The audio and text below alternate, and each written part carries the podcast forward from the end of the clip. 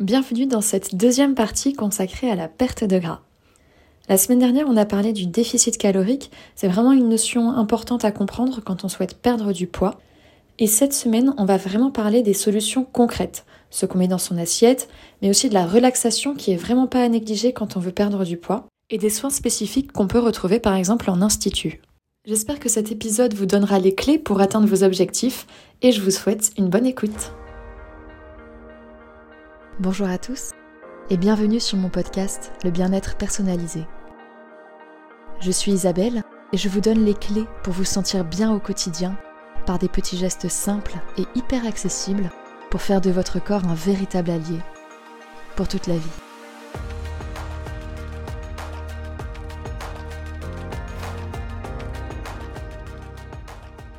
On va commencer tout de suite avec l'alimentation. C'est quand même la base quand on veut perdre du poids.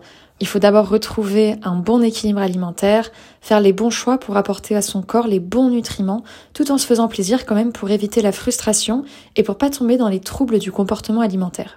Alors d'abord, je vais vous conseiller de manger plus de protéines. En fait, l'idée c'est vraiment de pas perdre du muscle, mais bien du gras. C'est pour ça qu'il faut vraiment nourrir ses muscles. Alors il existe des protéines animales qu'on retrouve dans la viande, le poisson, les produits laitiers ou les œufs par exemple, et les protéines végétales qu'on retrouve dans les légumineuses. On entend souvent parler par exemple du soja, qui est effectivement une légumineuse, et du tofu, qui est fabriqué à partir de soja. Sinon, les légumineuses, donc on a le pois chiche, les lentilles, les haricots rouges, les haricots noirs, etc. En tout cas, il faut savoir que de façon générale, les protéines végétales sont moins bien assimilées par le corps que les protéines animales. C'est pour ça qu'il faut vraiment bien optimiser son apport en protéines quand on est végétarien. Et pour un apport optimal, il faut associer les légumineuses à des céréales. Et c'est le type d'assemblage qu'on retrouve d'ailleurs souvent dans les plats traditionnels, comme par exemple les haricots rouges avec le riz dans le chili con carne, on a du maïs et de la tortilla de blé dans les faritas, euh, des pois chiches et de la semoule par exemple dans le couscous. On peut aussi mettre du maïs dans une salade de pâtes par exemple, ou servir encore un dalle de lentilles avec du riz.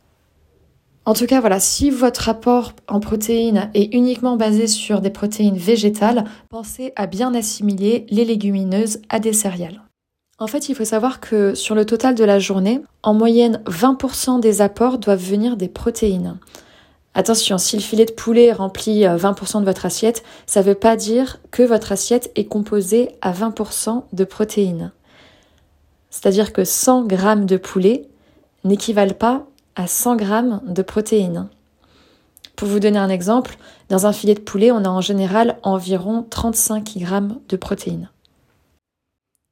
Alors comme je le disais, on dit qu'il faut environ que 20% des apports journaliers viennent de protéines, mais il y a une autre façon de faire le calcul, c'est qu'il faut compter en moyenne 1 gramme de protéines par poids de corps. Donc en gros, une personne qui pèse 60 kg devra manger environ 60 grammes de protéines par jour. Ça, c'est vraiment adapté, hein, surtout en fonction de l'activité physique, parce que les besoins peuvent carrément doubler si la personne fait du sport. Et donc, dans ce cas, la personne de 60 kg peut vraiment avoir besoin de 160 grammes de protéines, voire plus. En tout cas, vraiment pour vous donner une idée, 60 grammes de protéines par jour, ça correspond à un filet de poulet et deux œufs. Voilà, c'est vraiment pas grand chose. C'est euh, le minimum pour une personne qui fait 60 kg et qui ne fait pas de sport. Sinon, on peut vraiment doubler les quantités. D'autant plus si vous souhaitez perdre du poids. C'est vraiment important de bien nourrir les muscles, surtout quand on mange un petit peu moins que d'habitude, pour s'assurer de ne pas les déconstruire. Alors je tiens vraiment à préciser que l'idée de l'épisode, c'est pas du tout de vous encourager à faire des calculs, c'est vraiment juste pour que vous y voyez plus clair, pour que vous ayez une idée euh, des aliments à privilégier quand on est en perte de poids. Donc là, je parlais des protéines et maintenant je vais aussi parler des lipides. Les lipides sont vraiment essentiels au bon fonctionnement du corps et ils donnent aussi cette sensation de satiété. Donc le fait de ressentir qu'on n'a plus faim au bout d'un certain temps. En plus de ça, les lipides sont brûlés plus rapidement que les glucides, contrairement à ce qu'on pourrait croire, et particulièrement chez les femmes. Quand on va faire une séance de sport, le corps va d'abord récupérer de l'énergie dans les lipides, dans les derniers lipides ingérés, plutôt que dans les glucides. Donc on fait pas la guerre aux lipides, bien au contraire. Et les lipides, on les retrouve dans l'huile d'olive par exemple, dans les oléagineux, dans les poissons, dans les œufs et dans l'avocat aussi qui est assez riche en lipides. Alors cette fois-ci sur l'apport calorique de la journée, c'est environ un tiers qui doit venir des lipides. Mais attention, ça ne veut pas dire encore une fois que un tiers de ce que vous mangez doit être des lipides. C'est vraiment un tiers des apports journaliers. Donc par exemple, si vous êtes en moyenne à 2000 calories par jour, il faut compter environ 650 calories de lipides. Et 1 gramme de lipides représente 9 calories. Donc en gros, il faut compter 70 grammes de lipides par jour. Vous voyez tous ces calculs, je trouve ça vraiment assez compliqué et surtout difficile à mettre en place au quotidien, donc euh, je vous encourage pas du tout à faire ça. Là, c'est vraiment pour que vous ayez une bonne idée de l'alimentation à privilégier pour perdre du poids. Donc comme je le disais, pour une personne qui tourne environ à 2000 calories par jour, il faut compter 70 grammes de lipides par jour. 2000 calories, c'est à peu près les besoins journaliers euh, d'une femme de 60 kg qui ne fait pas beaucoup de sport. Et 70 grammes de lipides par jour, ça correspond à peu près à un pavé de saumon, une petite poignée de noix, un morceau de comté et une voire deux cuillères à soupe d'huile d'olive. Voilà, ça vous donne un peu une idée euh, des apports en lipides sur une journée. Donc voilà, en tout cas en période de perte de poids, je vous invite vraiment à faire attention à bien apporter au corps un maximum de protéines et de lipides. Si on mange plus de lipides et de protéines, eh ben, il faut bien quelque part diminuer une quantité quelque part et c'est les glucides qui vont en pâtir. En fait, si vous voulez, les glucides ne sont pas absolument essentiels pour le corps. En fait, les lipides et les protéines peuvent être stockés sous la même forme que les glucides. Ils peuvent donc finalement avoir un rôle similaire aux glucides, alors que les glucides, eux, ne pourront jamais remplacer les protéines ou les lipides. Voilà, donc essayez de faire attention à la quantité de glucides que vous mangez, surtout qu'il y en a déjà un peu partout, hein. il y en a dans le poulet, il y en a dans les légumes, et il y en a encore plus euh, dans les plats industriels. On retrouve du sucre sous toutes ses formes, même dans les boissons qui se disent light, etc. Il y a vraiment du, du sucre partout. Donc voilà, on fait attention à pas en manger trop dans la journée, que ce soit sous forme de sucre lent, donc euh, des féculents, des pâtes, du riz, etc ou sous forme de sucre rapide. Donc les gâteaux, les friandises et même dans les fruits. Bon, je vous dirai jamais de ne pas manger des fruits, hein, mais si c'est un conseil que vous entendez, c'est parce qu'il y a du fructose dans les fruits et le fructose est une forme de sucre rapide. Les fruits restent absolument indispensables au corps parce que c'est là qu'on fait vraiment le plein de vitamines. Donc ne vous passez pas de fruits, mais si vous êtes en période de perte de poids, euh, c'est-à-dire qu'il va pas falloir composer tous ces plats à base de fruits pour éviter justement un trop gros apport en glucides et privilégier en parallèle les protéines et les lipides. En ce qui concerne les féculents, donc euh, les glucides qu'on appelle complexes, d'ailleurs on ne dit pas vraiment sucre lent et sucre rapide, hein, c'est plutôt des sucres simples et des sucres complexes. Donc dans les féculents, je vous conseille de privilégier tout ce qui est à base de farine complète. C'est beaucoup plus rassasiant et c'est vraiment meilleur pour la santé. Donc on préfère les pâtes complètes aux pâtes blanches, le pain complet, euh, le riz complet, etc. Après, si vous n'êtes pas fan du goût, vous pouvez toujours faire un mix entre par exemple du riz complet, du riz blanc, etc. De toute façon, il n'y a aucun aliment qui a à bannir, hein. que ce soit pour prendre du poids, pour en perdre ou pour rester en bonne santé. Tous les aliments euh, ont un rôle à jouer, que ce soit euh, vraiment au niveau des nutriments ou même au niveau du moral. On ne se prive de rien. On fait juste attention aux quantités et on est conscient de ce qu'on apporte à son corps. Alors il y a une idée reçue qui dit qu'il vaut mieux éviter de manger des glucides le soir. Eh ben non, sachez que c'est pas forcément vrai. Si vraiment vous ressentez des problèmes de digestion en allant vous coucher et que vous avez repéré que c'était vraiment à cause des glucides le soir, eh ben écoutez, suivez votre ressenti. Sinon, sachez que de façon générale, c'est pas plus mal de manger des glucides le soir parce qu'en fait, ça entraîne souvent un effet coup de barre. Donc vaut mieux l'avoir en fin de journée qu'après le déjeuner. On n'a pas ce même effet coup de barre avec des lipides. Par exemple, si vous mangez du saumon et de l'avocat le midi, vous aurez moins cet effet de fatigue après le déjeuner par rapport à un plat de pâtes par exemple. Donc je vous encouragerais plutôt à manger le plat de pâtes en l'occurrence le soir pour ensuite derrière pouvoir aller vous coucher sans avoir à réfléchir ou à faire des activités qui vont nécessiter de l'énergie. Et pour finir avec l'alimentation, je vous dirais de vous assurer de bien manger à votre faim. Pas trop, parce que sinon le corps va stocker, et ni pas assez, Sinon, le corps va se mettre en mode survie. Et tout ça, je l'expliquais dans l'épisode de la semaine dernière sur le déficit calorique. Donc, je vous invite vraiment à l'écouter si vous ne l'avez pas encore écouté. On va maintenant parler de relaxation. Alors, vous l'avez sûrement déjà entendu, mais le niveau de stress a vraiment un impact et ça peut nous bloquer dans notre perte de poids. Ça, c'est lié au niveau de cortisol. Le cortisol, en fait, c'est une hormone qui est créée par le corps quand on est en état de stress. En fait, quand on stresse, le corps va créer des réactions. Par exemple, on va se mettre à transpirer, on va avoir des palpitations, il va y avoir des dérèglements qui font que le corps a besoin d'énergie rapidement pour créer ces réactions. Et pour trouver cette énergie, il a donc besoin de sucre rapide dans le sang. C'est donc le cortisol qui va aller s'empresser de transformer les graisses stockées en sucre facilement utilisable dans les médias. Donc cette hormone, le cortisol, a vraiment un impact sur la façon dont le corps va gérer ses réserves en gras et en sucre disponibles. Et en fait, en cas de stress chronique, quand le taux de cortisol est continuellement assez élevé, eh bien en fait, ça crée un dérèglement de ces réserves de graisse et le corps va vouloir stocker encore davantage les graisses pour pouvoir derrière le transformer rapidement en sucre dès qu'il en aura besoin. Donc pour simplifier, plus de stress égale plus de cortisol égale plus de réserve de gras. Alors il y a plein de techniques pour réduire son niveau de stress et je pense notamment à la cohérence cardiaque. J'ai dédié tout un épisode à la cohérence cardiaque donc je vous invite à l'écouter si ça vous intéresse. Mais en gros c'est une technique de respiration qui consiste à inspirer sur 5 secondes et expirer sur 5 secondes pendant 5 minutes. Et cette méthode de respiration a énormément de bienfaits, donc déjà réduire le niveau de stress, ça a plein de bienfaits également sur l'ensemble du corps, sur la santé de façon générale, sur le vieillissement des cellules et tout ça, mais aussi en termes de perte de poids. D'abord, on a moins de stress, donc moins de cortisol, comme on l'a vu, mais aussi une meilleure sensation de satiété. On est plus à l'écoute de la faim, plus à l'écoute de son corps de façon générale d'ailleurs. Donc on adapte mieux les quantités et on a moins de mal à s'arrêter quand on n'a plus faim.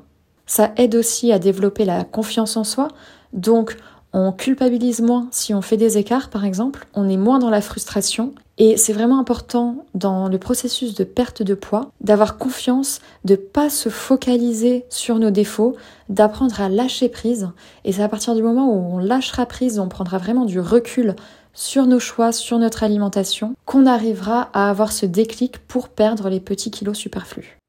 Si on est trop dans le contrôle, c'est sûr que ça marchera pas. Ou alors ça marchera vraiment sur des très courtes durées et au bout d'un moment, le corps en aura marre, quoi. Ensuite, en termes de relaxation, il y a aussi le sommeil qui est hyper important. Donc, de bien soigner la qualité du sommeil. Ce que je vous invite à faire déjà, c'est de vous coucher à des heures régulières. Et pareil, de vous lever à des heures régulières. Euh, de pas faire trop de différence, en fait, entre la semaine et le week-end. Même si c'est pas toujours facile. C'est un rythme à prendre qui vous permettra d'améliorer la qualité de votre sommeil de façon générale. Et un bon sommeil, ça aide vraiment le corps à mieux se régénérer. Ça a également un impact sur la digestion. Donc là, ce sera plus au niveau du confort pour éviter les ballonnements et pour éviter d'avoir le ventre gonflé. En plus de ça, un bon sommeil, ça engendre moins de stress, donc encore une fois, moins de cortisol. Alors on va maintenant faire un petit tour d'horizon des soins spécifiques qui peuvent aider à perdre du poids et c'est souvent même à perdre du gras assez localisé. On a par exemple les crèmes amincissantes. Bon, si c'était révolutionnaire, je pense que ça se saurait. Mais l'idée de ces crèmes, c'est pas tellement d'affiner la silhouette, mais plutôt de donner un aspect plus ferme à la peau. Et pour ça, je vous invite à choisir des soins à base de caféine et d'huile essentielle de pamplemousse, par exemple, qui ont des propriétés euh, astringentes. La caféine et l'huile essentielle de pamplemousse, vous pouvez facilement les trouver dans les commerces ou sur internet et vous concoctez un petit soin maison. Ce sera toujours moins cher et de meilleure qualité que ce qu'on peut trouver en supermarché ou même en pharmacie. Quand vous appliquez ce type de soin, il faut vraiment faire des massages adaptés. Donc déjà toujours de bas en haut et il existe des techniques différentes, notamment celle du palpé roulé, qui consiste en fait à pincer la peau entre les doigts et le pouce et de remonter tout le long de la cuisse notamment et du ventre aussi euh, si vous voulez en savoir plus, je vous invite à regarder des vidéos sur YouTube, il y en a beaucoup à ce sujet-là. Il y a aussi des ventouses d'ailleurs qui font un peu ce même effet de palpé roulé, qui relèvent la peau et qui permettent de glisser pour faire masser en fait euh, les, tissus adipeux qui sont sous la peau. Cela dit, c'est pas une méthode qui est euh, vraiment magique. Hein. C'est assez contraignant d'ailleurs parce que il vaut mieux faire ce type de massage tous les jours et même parfois plusieurs fois par jour si vous voulez vraiment des résultats. Il faut y passer bien quelques minutes, euh, c'est-à-dire 3, 4, 5 minutes par jambe et les résultats n'arriveront que en plusieurs semaines, voire parfois au bout de plusieurs mois. Donc de façon générale, faut pas être euh, trop impatient. Il y a aussi les soins en institut. Euh, donc euh, je vais passer rapidement parce que je suis pas du tout spécialiste, mais euh, cette technique de palpé roulé par exemple, vous pouvez la trouver en institut. Ce sera beaucoup plus fiable que si vous le faites toute seule chez vous. En revanche, c'est quand même bien plus cher et c'est surtout difficile d'être vraiment régulier. Ensuite, vous pouvez trouver par exemple le drainage lymphatique. Alors ça, ça va pas mal aider à lutter contre la rétention d'eau. Surtout si vous avez souvent la sensation de jambes lourdes, ça peut vous aider à retrouver une sensation de légèreté. Ensuite, on a la cryothérapie qui consiste à exposer l'ensemble de son corps au froid. Donc c'est plutôt fait pour détendre les douleurs musculaires. Hein. Après, il y a la cryolipolyse qui consiste à mettre du froid vraiment sur une partie ciblée de notre corps. Donc euh, c'est vraiment une petite zone hein, qui va être euh, ciblée ici. Par exemple, un petit bourrelet vraiment localisé ou par exemple l'intérieur du genou, vous voyez. Et comme tous les soins en institut, ça reste assez cher, surtout qu'il faut vraiment être régulier et faire plusieurs séances avant d'avoir des résultats. Voilà, donc je détaille pas plus, mais si ça vous intéresse, vraiment renseignez-vous si ça peut vous aider à vous libérer d'un complexe, pourquoi pas. Petite parenthèse sur l'électrostimulation, euh, je trouve ça vraiment pas mal si vous faites du sport en même temps, c'est-à-dire que vous n'êtes pas allongé à attendre que les ceintures travaillent pour vous. Si vous faites du sport et qu'en même temps vous avez des ceintures d'électrostimulation, ça va vraiment permettre de décupler la contraction musculaire. Par contre, voilà, encore une fois, c'est assez cher, donc ça n'encourage pas vraiment la régularité. D'autant plus que ça peut créer des courbatures assez importantes, donc ça vous dissuadera sûrement d'y retourner deux jours après, quoi. Et en plus de ça, il faut prendre en compte que la contraction n'est pas naturelle, donc attention à bien faire le mouvement correctement. C'est pas parce qu'on sent que ça contracte que ça travaille bien. Voilà, je trouve que le risque de se blesser en faisant mal un exercice est assez important, mais de façon générale, c'est quand même assez bien encadré. Donc j'ai un avis plutôt positif sur l'électrostimulation, mais surtout gardez en tête que ça ne doit pas remplacer toute votre activité sportive. C'est vraiment en complément pour aller plus loin. De façon générale, c'est hyper important de faire du sport, de continuer à se dépenser, même si on mange légèrement moins en perte de poids, et de continuer à se muscler pour optimiser son métabolisme. Et pour ça, je vous invite à écouter l'épisode précédent sur le déficit calorique. Je ne vais pas vous conseiller de faire des exercices spécifiques parce que tout est vraiment important et complémentaire que ce soit les différentes zones du corps, les différents groupes musculaires, mais aussi que ce soit le type d'activité, par exemple donc l'activité journalière dans les déplacements, le ménage des loisirs, que ce soit aussi les séances de cardio ou encore le renforcement musculaire pour une silhouette harmonieuse et une dépense calorique optimisée. C'est vraiment important de prendre ces différentes activités en complément. Voilà, donc on arrive au bout de ce deuxième épisode dédié à la perte de poids. Je répète une dernière fois, si vous n'avez pas écouté le premier, je vous invite vraiment à le faire. Les informations sont complémentaires.